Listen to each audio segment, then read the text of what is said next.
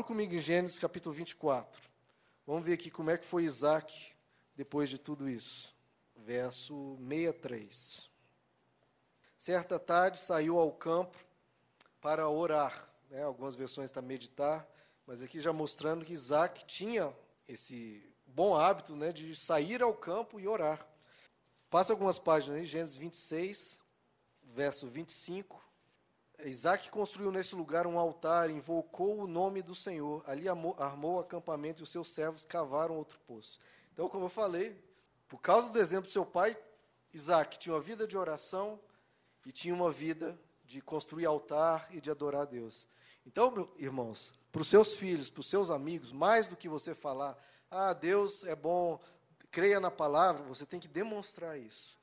Porque aí você não vai nem ver, às vezes, Abraão, você não vê Abraão ensinando, olha meu filho, você tem que orar, você tem que orar.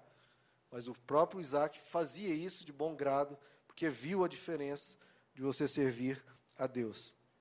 E Isaac é uma das pessoas que a Bíblia garante que está no céu. Jesus disse: Olha, digo-lhes a verdade, não eu lhes digo que muitos virão do Oriente e do Ocidente e se sentarão à mesa com Abraão, Isaac e Jacó no reino dos céus. Olha onde o pai levou o filho e o neto. Sentarão à mesa com Abraão, Isaac e Jacó no reino dos céus. Jesus fala, explica né, a ressurreição.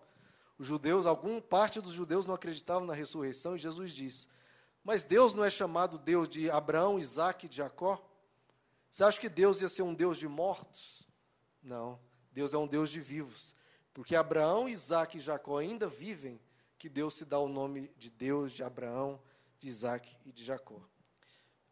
Abra comigo em, agora em Gênesis é, 26, verso 2.